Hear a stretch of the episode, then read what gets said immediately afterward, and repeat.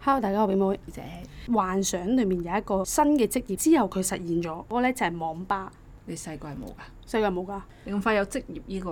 都唔係職業，或者一個地方係可以啊。如果聚集到一班人啊即係如果大家一齊可以喺度玩咧，打機就好好啦咁樣。啦。會唔會其實你唔知道咋？唔係咯，嗰陣時真係未有㗎，真真係冇。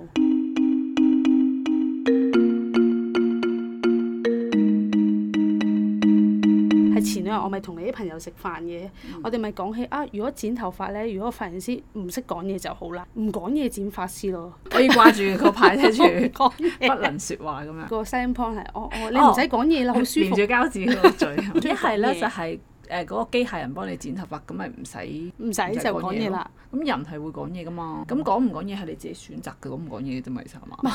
唔係咁，如果你入到去就係同佢講我點剪，我哦中間我唔知需要啦紅圈， 無言髮 廊，即係大家喺度幾好喎。攞個重撥敲一敲，我哋敲完咧就唔講嘢啦。喂，仲撥敲之前，你可以講低你想剪咩係牌， 啦，冇錯。你一敲，叮，叮唔講嘢啦，你諗緊人。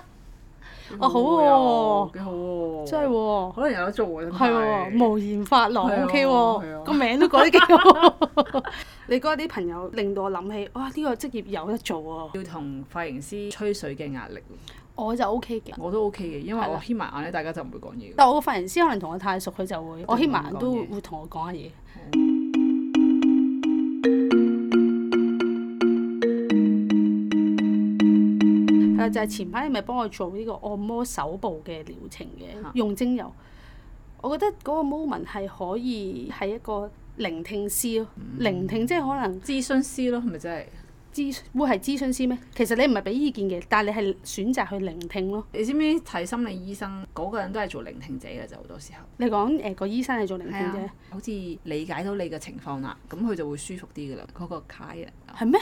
我覺得係啲醫生係誒呃睇唔同嘅病人需要嘅，因為有啲係真係純粹想抌垃圾噶咋，哦哦，有係係一啲係真係好想有啲 advice 噶嘛。咁我想講，可能係抌垃圾師，聆聽抌垃圾師，即係有一個職業叫垃圾桶，係 幾好喎？可唔可以 crossover 都幾好喎無言髮廊加垃圾桶？有一邊咧就係無言，大家都唔講嘢嘅。係有一邊咧就淨係嗰 個，家人講嘢，跟住佢最仲主會要一都係係咪要誒學剪頭髮先？ 前排咧睇下欣宜嗰個報導，佢阿媽咧就喺佢幾多歲嘅時候就留咗筆遺產俾佢咁樣，咁啊報紙就大肆報導，因為啲記者好羨 慕。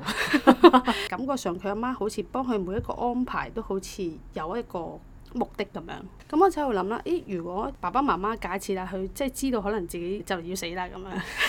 即係假設係咁啦，即係我個職業，我個職業係咁啊。咁咧佢就想安排一啲嘢咁樣，我就做佢被安，即係我會即係餘生策劃， 係啦係啦餘生策劃係啦，或者可能喺佢廿五歲嘅時候，佢就寫呢一封信係想同佢講啲咩嘅，跟住我就喺佢二十五歲嘅時候咧，幫佢寄俾呢個人咁樣咯。係咪一個幾好嘅職業啊？即係你意思係我可以，我十八歲啦，我就揾你，我咧就寫咗幾封信，一個咧就係廿五歲嘅自己，一個就三十五歲嘅自己，就寫翻俾自己，跟住你就 count 住廿五歲嗰年生日咧，你就我又寄俾翻我喎，啦。係啦係啦係啦，咁好哦似呢個要 rem- 好大嘅信任度先得。 rem- 即係好似 remind 緊一 啲係嘢啊去俾佢，因因為為可能點知你咁多年會執咗？ 呢個係投資嚟嘅喎，咁佢就係要投資落我身上，係啊呢咯個得唔得你覺得呢個？我覺得可以嘅，但係你要建立口碑比較長遠咯。好多時候啲人可能一下子好想咁樣做，到佢真係五年後其實佢唔記得做嘅呢件事，係啊，但係突然間收到就會有個咦 surprise 咯。五年之後就係幫你大肆宣揚 啦。OK，你捱但要得但過五年都 OK 嘅。可能係 slasher 咯，你係又做無言髮型師，又做做呢 樣，又垃圾桶，係啊，即係又做呢幾個呢樣呢加埋一齊咯。個師應該叫咩師啊？未來寄信師，未來郵差咯，好好啊！未來又，我覺得我要勝任。你試下，咯。我試下喺先。 IG 度做下咯，兩年咯，唔好太耐咯係，兩年咯。嗱，你由而家開始 Planning 兩年 plan 嗰個 IG，係寫一啲好深情文，唔知兩年之後 IG 仲有冇啦？係啊咁但係而家即係由而家一開始做起嘛，如果唔係你點知道係兩年？咁啊即係你而家唔做兩年就冇㗎啦，似或者我寫信俾自己都得㗎。都得，不過冇咁大感動啫嘛，自己自作一個劇本咁樣，另外寫住括弧導演咁樣，唔係 sample 呢個係。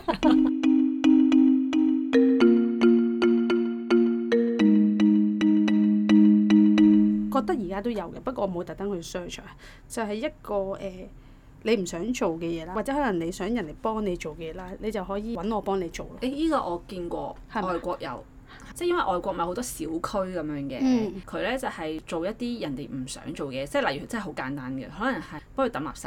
係佢冇一個特定嘅價格嘅，俾少少錢或者係可能請佢食餐飯咁樣。但係嗰個可能真係適用喺外國咯，因為外國有啲好多小區，哦大咁家啊可能聯繫會緊密一啲。點解突發奇想係咁樣？係因為有啲嘢咧係我自己突然間係我唔想做嘅，但係其實嗰件明明係好哦好簡單少嘅啫嘅事係，啊但係你會想啊，如果我可以揾人幫我解決到就好啦咁係樣啊。我唔係 I G 度碌到嘅咧，send message 嚟同你講早唞咯。夜晚黑有人同你講一聲早唞，咁佢就覺得好即哦好窩係即係好似心啊係啦，窩心做咁樣，哦呢個可唔可以係一個新職業啊？不過都唔係新職業，因為嗰人已經做緊唔，係嗯咯，幫人做好少嘅事，呢一個職業好似幾適合你喎，我覺得。係咪啊？嗯，好似適合過嗰啲咩無言廢無屍言啊嗰啲啊， 或者垃圾桶啊嗰啲咧。垃圾桶我都 OK 喎，垃圾桶，我覺得你唔嗰個氣場唔適合做垃圾桶，哦我覺即係得有我個會能量適合場一啲。咁我哋合作啊嘛而家。你咪平安符係啊係啊係啊。 嘅，你係平安符嚟噶嘛？你係行走平安符係啊嚟㗎係嘛。啊，你做呢啲咁需要信任啊，嗯咁好似係幾好你幾適合我係啊！啊，你而家做緊呢個職業咧，少少浪費你呢個嘅特質，平安符佢。係嘛？不如不我如直你接就我住平平安安符符啦 啦，突然間諗，咁我即係喎真係你喎，萬即係萬能 key 咯，呢個平係安啦符，即係你咩職業都得，係啦咁係平安符。好好係喎啦，。啲人可能哦，我要我要見工好緊張啊，但阿媽又得得即係啊冇理由帶阿媽去係係噶嘛。誒，可唔可以陪我啊？平安符咁樣，好嘢一出現已經好係啊，就安心咗啦。哇！OK 喎 OK 呢個喎呢個平安符呢個係全新職業。平安符， 如果大家有需要咧，可以喺度留言啦，咁就表妹就會出嚟同大家經歷所有嘅高高低低同埋不安嘅。表妹就係行走嘅平安符。多謝大家收聽，我哋嘅 I G 係九 F dot is not easy，拜拜拜